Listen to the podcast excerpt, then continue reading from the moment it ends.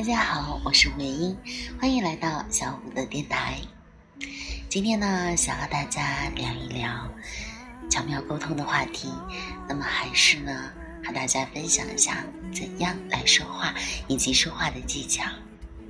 其实我呢，非常讨厌这个季节，因为一到这个季节呢，我的鼻炎就会很严重的去犯。然后现在呢，说话可能也很多都是鼻腔的这个声音。啊，听大，请大家呢多多包涵。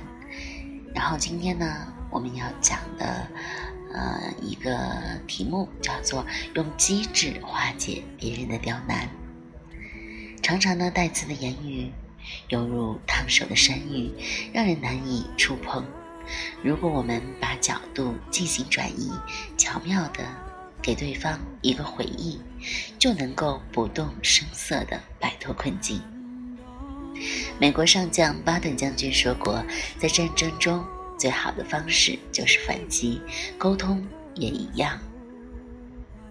很多人在遇到对方的故意刁难时，往往不知所措，有时甚至会因一时的恼怒而说的不得体的气话，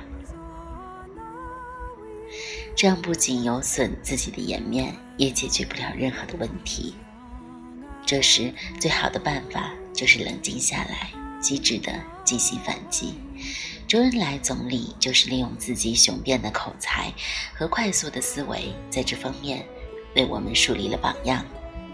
下面呢，就让我们一起来回顾一下他在外交舞台上的风采吧。新中国成立初期的一个外交场合上，一个西方记者故意刁难周总理，他提问道。总理先生，请问贵国现在还有没有妓女？在场的所有人听到这个问题后，都感到非常的奇怪。他为什么会提出这样的问题？所有的人都很关注周总理如何应对如此刁钻的问题。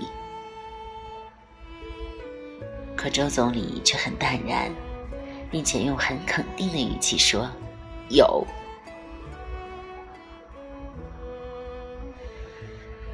此语一出，全场哗然，人们议论纷纷。周总理接着又补充了一句，说道：“中国的妓女在台湾省。”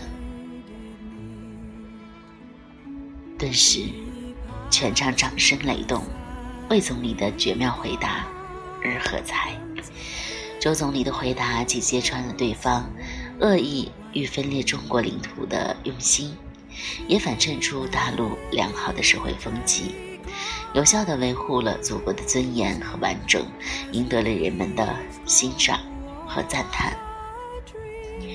在一个美国官方代表团访问时，一名美国官员傲慢地说：“中国人喜欢低着头走路，而我们美国人却总是抬着头走路。”周围的人听后都大吃一惊。周总理却不慌不忙，面带微笑地说：“这并不奇怪，因为我们中国人喜欢走上坡路，而你们美国人喜欢走下坡路。”周总理的反击让中国人扬眉吐气，同时还让美国人领教了什么叫做真正的智慧。最终尴尬、窘迫，其实还是美国人自己。一位美国记者在采访周总理时，无意中看到总理桌子上有一支美国产的派克钢笔。那记者呢，就抓住这个小问题问道：“请问，总理阁下，你们堂堂中国人，为什么还要用我们美国产的钢笔呢？是不是因为我们的产品质量更好一些呢？”周总理听后，风趣地说：“这支钢笔。”说来话长，它是一位朝鲜朋友的抗美战利品，作为礼物赠送给我的。我本来呢觉得无功不受禄，就拒收。但是呢朝鲜朋友说留下做个纪念吧。我觉得也是。于是呢就留下了这支贵国的钢笔。美国记者一听顿时哑口无言。这位记者的本意是想挖苦周总理使用美国进口的钢笔但是到头来却搬起石头砸了自己的脚，又哭，也只好往肚子里咽了。